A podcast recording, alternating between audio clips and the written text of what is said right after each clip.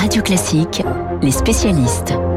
Avec Renaud Girard, grand reporter au Figaro. Bonjour Renaud. Bonjour. On évoque l'Ukraine avec vous, euh, évidemment, ce matin dans les spécialistes. Pensez-vous qu'on va vers une guerre courte ou longue euh, sur ce terrain?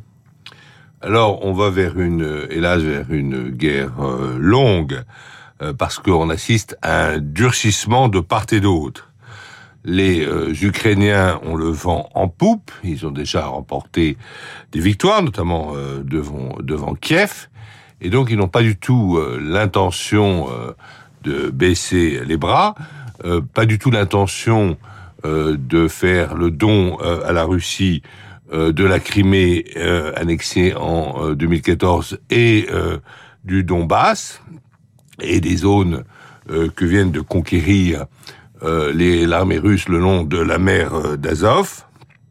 Euh, et de leur côté, euh, durcissement russe parce que les généraux russes ne veulent pas d'une guerre pour rien, si vous voulez. Déjà, ils ont toutes les sanctions, ils ont toute l'opprobre internationale, enfin, en tout cas occidentale, parce qu'il n'y a pas d'opprobre internationale. Hein, euh, L'Inde ou, ou la Chine ne condamnent pas euh, la euh, Russie, mais en tout cas toute l'opprobre euh, occidentale. Et euh, il y a même un des généraux russes qui a parlé de conquérir Odessa, c'est ce grand port euh, à l'ouest, au sud-ouest de l'Ukraine, euh, sur euh, la mer Noire, le seul accès donc à la mer qui reste euh, à l'Ukraine, mais euh, ça serait extrêmement difficile euh, parce que euh, il faut d'abord franchir l'immense fleuve Dniepr pour y arriver, et puis les, euh, les Ukrainiens vont évidemment euh, se défendre. On a vu que la flotte russe de la mer euh, Noire avait été affaiblie par la perte de son euh, navire euh, amiral coulé par des missiles ukrainiens. Donc, on est parti pour, hélas, pour une guerre plus longue. Et il y a même, on peut peut-être envisager l'hypothèse le 9 mai d'une déclaration de mobilisation générale euh, de l'armée russe et d'une déclaration de guerre, parce que pour le moment, vous savez que dans le langage de Poutine, c'est une opération spéciale. Et on rappelle que le 9 mai est une date extrêmement importante pour la Russie. C'est la date de la victoire des soviétiques à l'époque Contre les nazis en l'Allemagne 45. nazie. Euh, Renaud, l'issue de la bataille du Donbass hein, qui se joue en ce moment, l'issue de cette bataille est-elle connue d'avance? Non, elle n'est pas connue d'avance parce que on a compris, mais depuis euh, peut-être plus d'un mois même, que euh, les euh, Russes voulaient opérer une manœuvre en tenaille pour, je dirais, arrondir ces districts, ces oblastis en russe, euh, du, de, de Lugansk et de Donetsk, donc de donner à ces pseudo-républiques autonomes l'entièreté de leur territoire historique. C'était des départements, en quelque sorte, de l'Empire russe et ensuite de l'Empire euh, soviétique. Euh, mais les Ukrainiens se sont évidemment préparés. On ne sait pas euh, quelle est leur stratégie et même quelles seront leurs tactiques. Les Ukrainiens savent très bien garder leurs secrets. Vous avez remarqué d'ailleurs depuis, de la- depuis le début de la guerre, il y a des centaines et des centaines de journalistes internationaux qui sont en Ukraine. Aucun n'a été embedded, comme on dit, n'a été Embarqué. incorporé, Mm. embarqué dans une unité ukrainienne parce qu'il y a vraiment une culture du secret euh, dans l'armée ukrainienne qui, je dirais, de bonne guerre, de manière à ce que les Russes euh, ne puissent rien deviner des intentions des Ukrainiens. Mais il est tout à fait certain que euh, vont euh, se battre. Euh, ils vont se battre avec quoi? Ben Avec un matériel exceptionnel qui est livré par les Occidentaux. Oui, les Américains ont annoncé hier porter à 33 milliards hein, l'aide totale, dont 20 milliards d'aide militaire. Euh, Est-ce que On n'a le- pas connu une, une aide aussi massive euh, des États-Unis d'Amérique depuis l'aide qu'ils ont fournie à partir de 1940-1941 euh, au- à l'Angleterre dans la guerre euh, contre l'Allemagne. Ouais. Est-ce que Renaud Girard, l'OTAN peut être entraîné dans une co-belligérance? Alors évidemment, euh, si vous voulez, euh, où est-ce que commence la co-belligérance? Alors, il y a la livraison euh, d'armes, on peut dire que euh, les Russes ont bien euh, livré des armes aux, pro-russes, aux indépendantistes de Lugansk et de Donetsk en 2014 et 2015, ils prétendaient ne pas être euh, impliqués dans la guerre. Donc on, euh, peut leur retourner euh, euh, l'argument, mais il est évident que l'armée ukrainienne est formée par des militaires britanniques, américains, même français sur le sol français. Il y a certainement des Américains et Britanniques qui sont sur le sol ukrainien, plus ou moins euh, déguisés.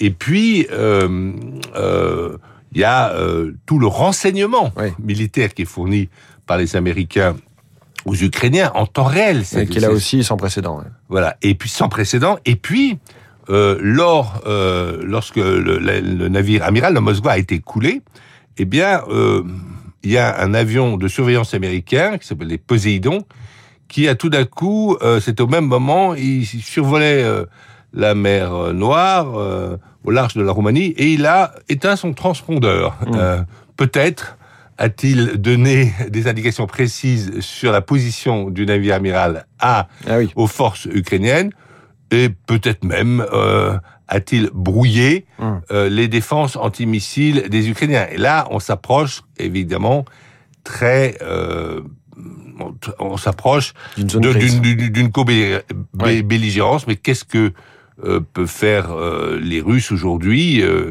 euh, La question, c'est de savoir comment aujourd'hui Poutine peut se tirer de ce très mauvais pas dans, la, dans, lequel il a mis la Russie. Dernière question en quelques secondes, Renaud. Y a-t-il un risque de frappe nucléaire?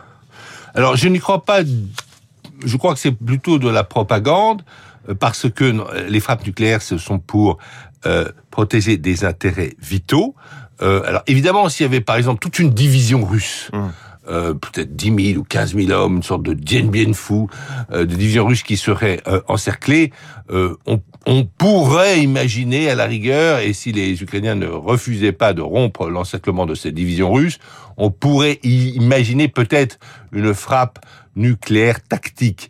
Mais euh, ce n'est pas à l'ordre du jour, puisque vous savez que les Russes, aujourd'hui, ont renoncé à distendre leur ligne, à distendre leur ligne logistique, et restent en fait assez proches dans leurs opérations de leurs propres frontières. Merci Renaud Girard. Je me tourne euh, vers Michel Chevalet. Bonjour Michel.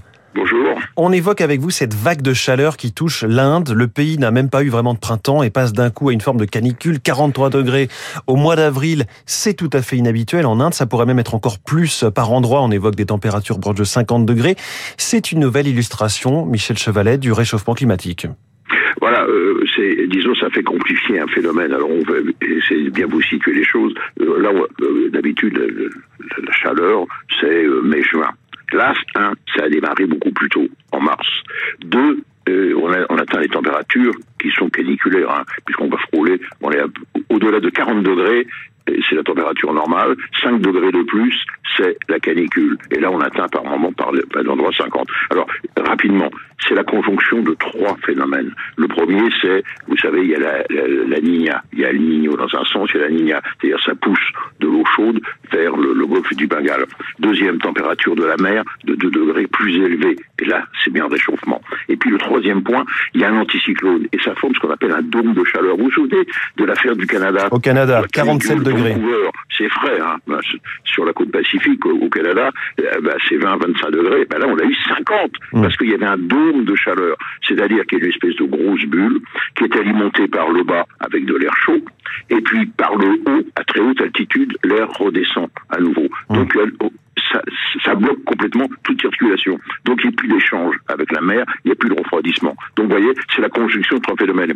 Et ces dômes de chaleur, eh bien, simplement, je, je vous dis, il y en a eu un en 2010, 2015, 2019, 2021 et maintenant 2022. C'est-à-dire un phénomène qui est normal, mais qui était, qui revenait à peu près tous les 15 ans, et ben maintenant il revient tous les ans. Hum. C'est ça le, le, le grave Sauf problème. que là, les risques d'une canicule sont terrifiants dans un, dans un pays en développement comme l'Inde. Mais oui. Risque évidemment pour la santé humaine euh, au premier chef. Oh, oh bah, attends, que si vous connaissez un peu l'Inde, enfin, vous avez tout de même une ville comme Delhi, c'est 25 millions d'habitants, déjà c'est ingérable. Entre nous, il y a deux tas d'ordures qui font 100 mètres de haut, qui dégagent du méthane, et le méthane s'est enflammé, donc ces tas d'ordures brûlent, ça ajoute à la pollution que vous connaissez, et comme c'est en, anticyclone, il n'y a pas de balayage de circulation d'air, bah, c'est- c'est c'est une fournaise, c'est infernal. Et ce qui se passe en Inde, maintenant, eh bien, on- ça va, ça risque de se produire à plusieurs endroits sur la planète. Et même moi, j'ai interrogé les spécialistes du GIEC qui me dit, vous savez, la, France n'est pas euh, à l'abri de, de ces pics de chaleur à, près de 50 degrés. On avait vu 46, je crois, euh, dans le Gard il y a trois ans. Je vais terminer là-dessus. À Paris, le climat de ces villes Mmh. C'est-à-dire c'est un autre mode de vie et notre notre société, notre construction, notre mode de travail ne sont pas adaptés à ces températures-là. Voilà, la transition énergétique, on en parle décidément ah, avec, hein. avec, chacun de nos invités euh, ce matin, le patron d'AXA, mais aussi euh, Michel Chevalet, Renaud Girard, grand porteur au Figaro, c'était pour l'Ukraine. Merci beaucoup nos spécialistes euh, sur Radio Classique ce matin. Il est 7h50, Los Angeles, 1992, une semaine d'émeute et la remise en cause déjà à l'époque du modèle policier. C'est le journal imprévisible de Marc